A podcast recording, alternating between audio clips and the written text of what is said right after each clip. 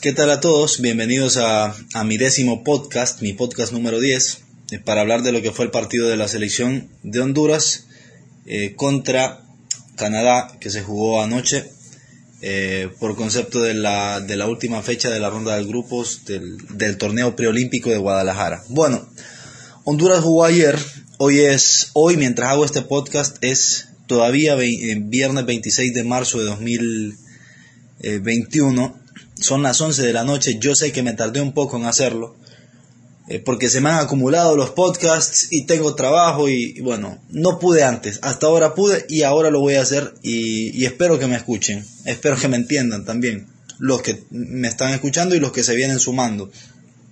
Eh, jugó la selección, la 23, y gracias a Dios se clasificó como primer lugar de su grupo, reitero, en el preolímpico de Guadalajara. Eh, Honduras fue superior a Canadá de punta a punta todo el partido, me parece a mí. Me parece que Honduras eh, fue más que Canadá en todo momento, salvo algunas lagunas pequeñas de, los norteamericanos. Pero no pudo capitalizar eso en los goles que necesitaba y que necesitó para ganar el partido.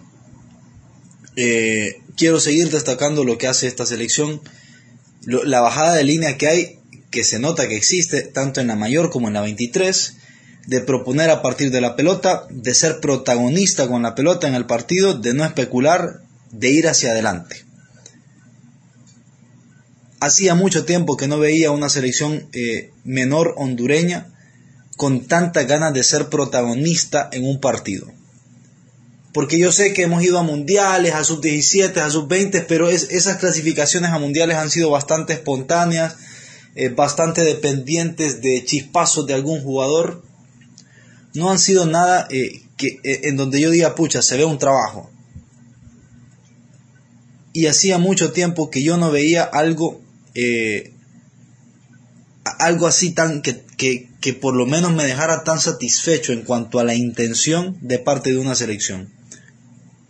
Honduras tratando de llegar con balón dominado, Honduras tratando de recuperar la pelota rápido, Honduras haciendo una presión alta impresionante, los 90 minutos, queriendo quitar la pelota, incluso en el segundo tiempo, cuando ya se terminaba el partido y cuando el empate beneficiaba a Honduras, el empate beneficiaba a Honduras y parecía que el empate eh, eh, eh, le convenía a Canadá por la manera en la que se miraba el partido. Pero Honduras mostró hambre, convicción. Honduras presionaba la salida al minuto 80 una gran condición física también de parte de los jugadores, un gran esfuerzo de los muchachos. Finalmente no se logró, ¿verdad? Eh, no, se logró ganar, pero bueno, Honduras clasifica como primer lugar. Eh, quedó un poco desnudada las falencias que tenemos y que hemos tenido históricamente en el juego aéreo. Es una pena, ¿verdad? Pero Canadá siempre nos zampa ese gol. Ese gol de cabeza es eh, eh, está casi en la constitución de Honduras. Siempre que juguemos contra Canadá nos van a meter un gol de cabeza. Es increíble. Y le voy a confesar, yo tenía miedo.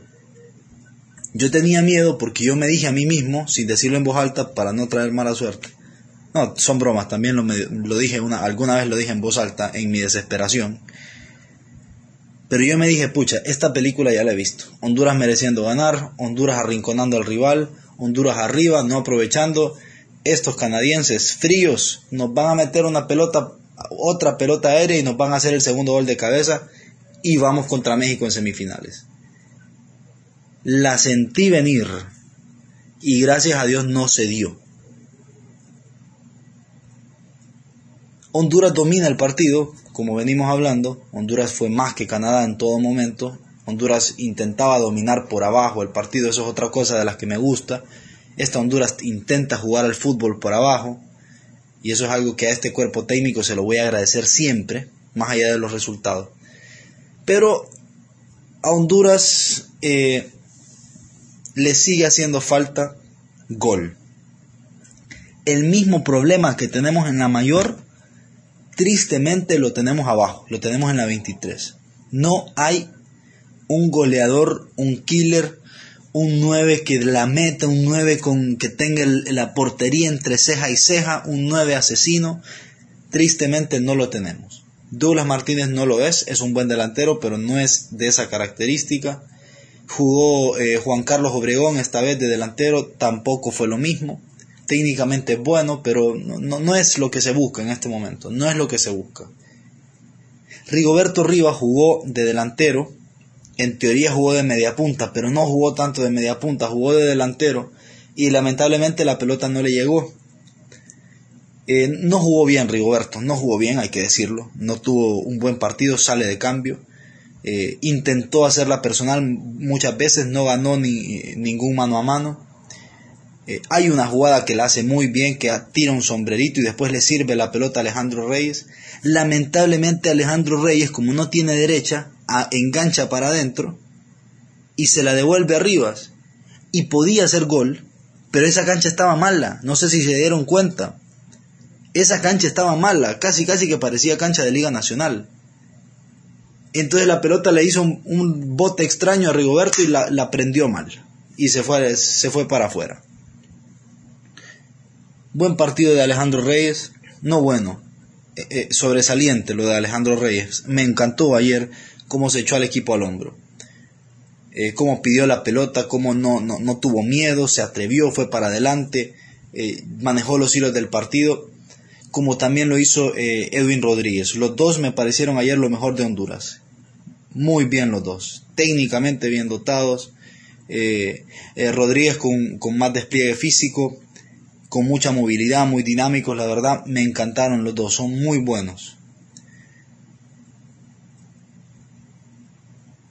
Lástima que está faltando gol en esta selección. Lástima que está faltando gol.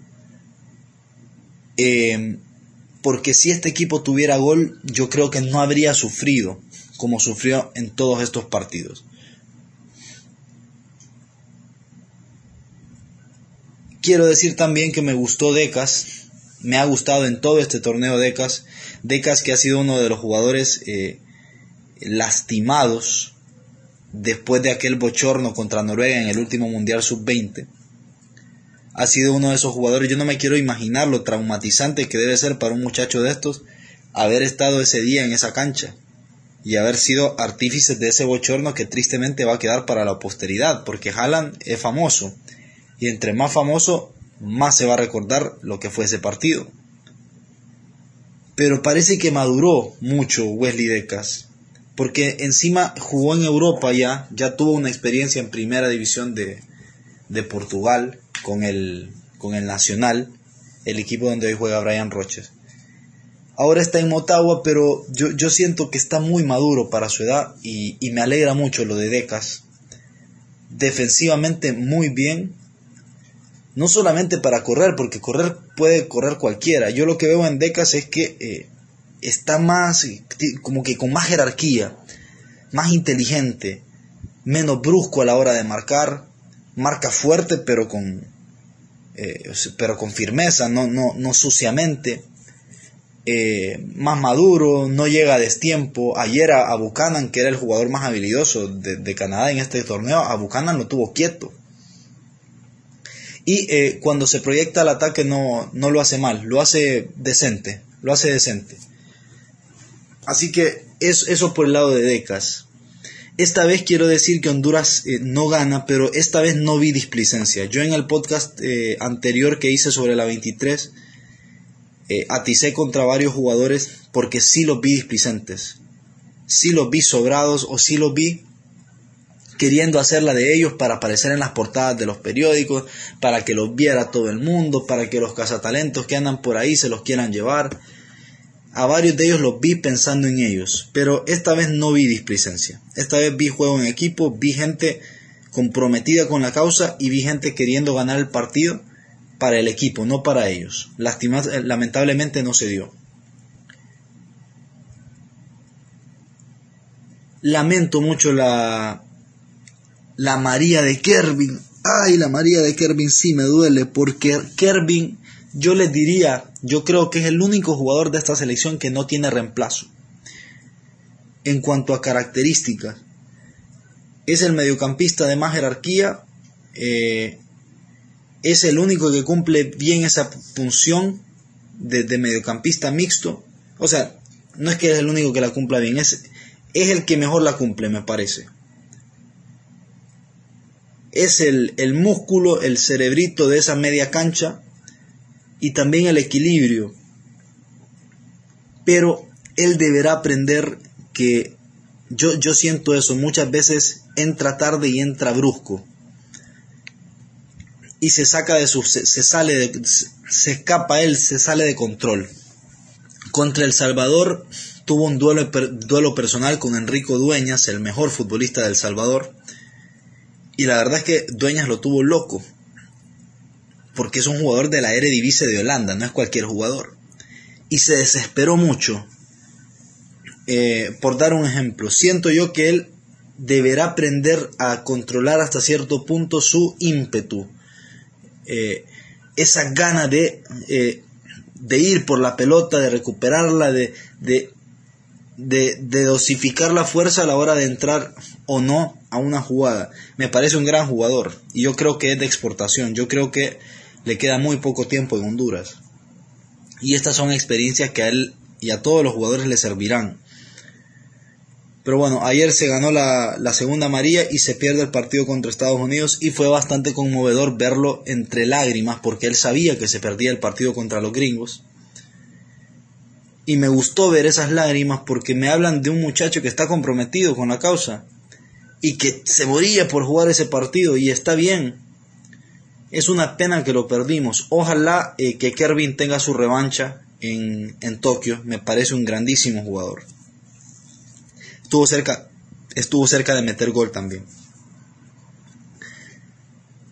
Y ojalá que sus compañeros sepan y puedan dedicarle la clasificación el domingo. Ojalá. Pero bueno, eh, en conclusión, eso con la, con la 23, eh, me parece que hubo un jalón de orejas para varios jugadores, me parece que lo entendieron y me parece que a estas alturas eh, ya nadie va a pensar en el yo. Ellos van a, los jugadores van a pensar en, que hay que ganarle a Estados Unidos y hay que estar en Tokio. Que es, esa es la meta, eso es lo más importante. Rigoberto Ríos, reitero, no tuvo un buen partido. Ojalá, ojalá que contra Estados Unidos ya esté en plenitud. Digamos que se puede entender, todavía está con jet lag, estaba cansado, venía de un viaje, larguísimo. Eh, como 50.000 escalas hizo, me contaron, y le costó bastante. Esperemos que no le cueste tanto contra Estados Unidos y que pueda tener el partido más importante, que hasta hoy yo creo que va a ser el partido más importante de su carrera, por lo menos en selección. En selección, Rigoberto juega el domingo el partido más importante de su carrera y de esos partidos que hasta, cierta, hasta cierto punto son consagratorios, que vos la rompes en esos partidos y se te va a recordar se te va a recordar porque fue el partido de la clasificación. Ojalá. Eso por un lado, por el lado de la 23. Eh, agradecerle nuevamente a este cuerpo técnico, reitero, yo sé que mucha gente no, quizás no lo va a entender, algunos colegas no lo van a entender, pero yo veo el fútbol, esta es mi manera de verlo y de sentirlo, yo veo lo que pasa en la cancha, yo no veo lo que, lo que dice la esquina superior de la izquierda, que es el resultado.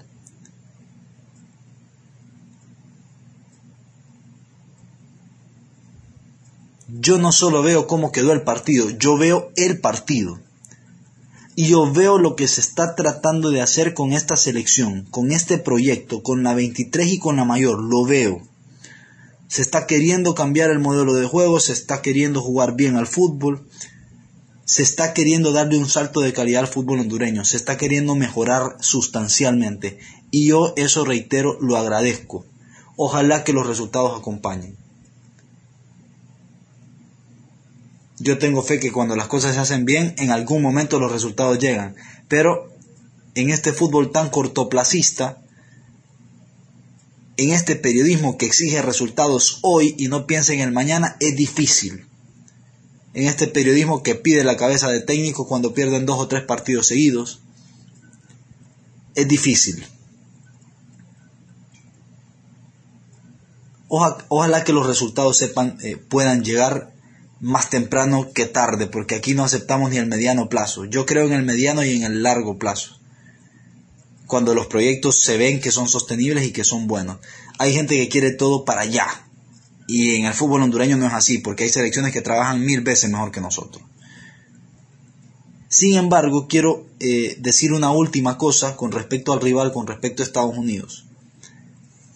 Yo creo que el partido es una moneda en el aire y que es un 50-50 de posibilidades de ganar. Yo vi los partidos de Estados Unidos, no, lo, no vi también a Estados Unidos, no me pareció una grandísima selección. Sus mejores jugadores están en Europa, acá están con puro jugador de la MLS. Y yo creo que somos un equipo con el que estamos en igualdad de condiciones. Se le puede ganar. Nos pueden ganar ellos, le podemos ganar nosotros. Pero sí veo una ventaja. Esto sí lo veo. Con respecto a lo que vimos anteriormente. Honduras, en sus primeros tres partidos contra El Salvador, contra eh, Canadá, contra Haití, los, jugar, los rivales lo respetaron. Los rivales se metieron atrás para tratar de que Honduras no le, para cuidar el arco en serio o para que Honduras les metiera la menor cantidad de goles posible. Eso fue lo que yo sentí. Los rivales respetaron a Honduras y le dejaron poco espacio para maniobrar. Y yo no creo que Estados Unidos haga eso. Yo creo que Estados Unidos, no sintiéndose inferior, porque estoy seguro que, que nos respetan, pero no se sienten inferiores, yo creo que Estados Unidos va a salir también a buscar el partido. Honduras lo va a ir a buscar y ellos nos van a venir a buscar. Y ahí van a aparecer espacios que no encontramos en los primeros tres partidos. Ahí van a aparecer espacios para explotar la velocidad de muchos de nuestros jugadores y ahí lo podemos ganar y ahí quizás encontramos la eficacia y los goles que tanto nos han hecho falta. Reitero, yo siento que Estados Unidos también va a buscar el partido. Estados Unidos no nos teme, Estados Unidos nos puede respetar, pero no tanto como para meterse atrás. Y va a dejar espacios que los puede aprovechar Rigoberto, los puede aprovechar Tarison, Douglas, Palma, eh, Edwin Rodríguez, cualquiera de nuestros jugadores que tenemos jugadores desequilibrantes y rápidos. Y ahí pueden venir los goles. Dios quiera que sí. Eh, me gusta mucho que Honduras compita, me gusta mucho ver a Honduras en los Juegos Olímpicos. Es una de las competencias en donde podemos ir a trascender. Eh, pero sobre todo, yo sé que hay muchos, muchos que están por ahí agazapados esperando que le vaya mal a este proyecto de Fabián Coito, que para mí es tan bueno, que tan bien le va a hacer a nuestro fútbol si se lo respeta. Pero hay muchos que por X o Y razón sencillamente no le gusta nada de Fabián Coito y todo lo que haga este señor lo van a ver mal, todo lo que haga su súbdito falero lo van a ver mal y están ahí esperando que las elecciones pierdan como francotiradores para disparar. Lo están esperando. No sé si porque se tengan algo en contra eh, precisamente de él. No, no sé, yo creo que no, quiero creer que no. Pero muchas veces también es por el propio ego de tener la razón. Yo te critiqué todo este rato y ahora si queda fuera voy a tener la razón. Entonces, qué bueno. Es el, propio orgullo del ser humano, de la persona. Entonces yo siento eso. Yo siento que hay muchos que esta semana, si Coito no sale bien librado, si nos llegamos a comer un 3 a 0 contra Grecia y la selección pierde contra Estados Unidos y queda eliminada de Tokio, ahí van a estar. Y van a disparar duro y parejo. Y lo están esperando. Así que eh, esta semana es crucial para este proyecto, siento yo, para que pueda trabajar con paz de aquí a la eliminatoria y para poder trabajar con paz y para que los jugadores también sientan paz, porque los jugadores cuando ven que las críticas llueven por todos lados, yo creo que los jugadores tampoco sienten paz y juegan nerviosos. Y para poder tener paz hay que ganar contra Estados Unidos y clasificar a los Juegos Olímpicos y hay que salir bien librado del partido contra Grecia. No sé si lo vamos a ganar, a perder o empatar, pero las formas serán importantes. Hablo por mí, yo sé que muchos Honduras podría superar de punta a punta a Grecia y si por cosas de la suerte nos termina ganando, van a disparar igual.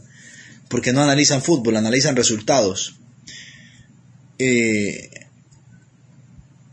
así que, eh, bueno, ojalá que, que el fútbol pueda venir y que los resultados sepan acompañarnos. A veces los resultados no se te dan cuando lo mereces. El fútbol es así. Hay una cuota de suerte, hay una cuota de azar que no la puedes controlar. Por más que trabajes y por más que dentro de la cancha hagas las cosas bien.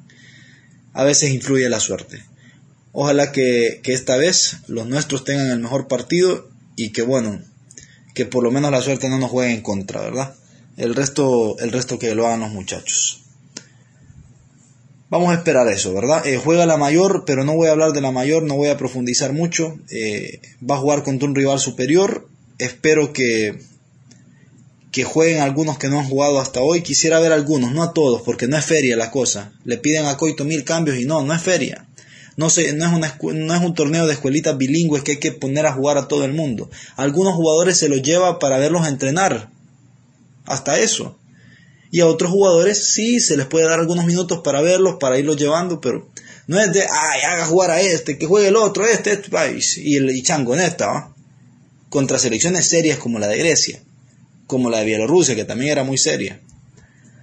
Así que bueno, hablaremos eh, de la selección mayor más adelante, pero por ahora eh, espero que le vaya bien a la 23. Reitero, semana crucial, crucial. El domingo en la tarde ya se van a haber jugado los dos partidos en, a la noche, perdón. En la mañana juega la mayor, después jugará la, la 23 y ojalá que se salga bien librado de esos partidos. Porque si no, yo siento que el proyecto Fabián Coito se va a tambalear. Porque los periodistas van a empezar a meter presión. Mis queridos colegas, y yo no sé si la federación está bien plantada o bien clara con que este proyecto sí hay que sostenerlo contra viento y marea. No el de Pinto, que era un desastre en las maneras, en las formas, en el estilo, en todo. Este, este proyecto sí hay que sostenerlo contra viento y marea y no sé si la federación está en la misma página que yo. No lo sé. Ojalá que sí. Bueno, muchísimas gracias a todos. Eh, nos estamos viendo en estos días y por supuesto que eh, los invito a que eh, taguen a sus amigos. Les agradecería. Si les gusta mi podcast, si les gusta lo que hago, eh, traten de compartirme con aleros de ustedes. Mira, ve, conozco un, un, chavo ahí que, que habla bien de fútbol. Bueno, si es que les agradecería que compartan mi contenido. Muchísimas gracias. Abrazo para todos.